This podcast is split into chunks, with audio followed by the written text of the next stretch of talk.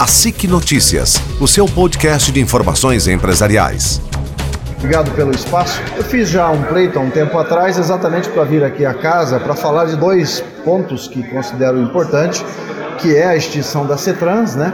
É um tema que é de interesse comum, tanto é que é uma, uma autarquia hoje que faz parte do município. E também da questão do Vale Sim, né? as mudanças que nós estamos propondo, já passou pela Câmara e a sequência agora que a gente quer fazer. Acho que devo essa explicação.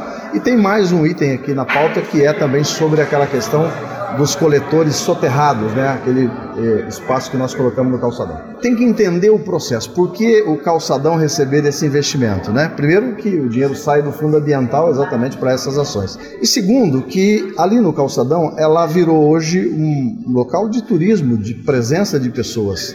O container aberto, exposto, ele atrai mosquito, o cachorro pega, as pessoas colocam é, pizza, resto de comida, lixo reciclável. Então, nós, depois que tudo que foi investido no calçadão, né, o embelezamento que foi feito, a gente deixar um item desse não compensa. E essa lixeira soterrada, exatamente, ela tira o odor, né, ela tira essa possibilidade do lixo, do vento, é, espalhar é, papel. Então, graças a Deus que está aí, nós temos inclusive mais quatro Antônio que estão comprados e claro que conforme a demanda e a necessidade nós podemos colocar em mais algum ponto da cidade. Porque a gente precisa ter uma demanda exatamente para isso. Porque o calçadão, além da presença das pessoas, nós temos uma série de restaurantes, pizzarias, né? Daqui a pouco vai ter os quiosques em funcionamento. Então, ali gera-se uma quantidade de lixo em torno de 6 a 7 mil toneladas de lixo. Então, é, é um ponto que precisava. Se a gente detectar uma outra demanda é, que tem uma concentração de lixo orgânico, evidentemente faremos a instalação.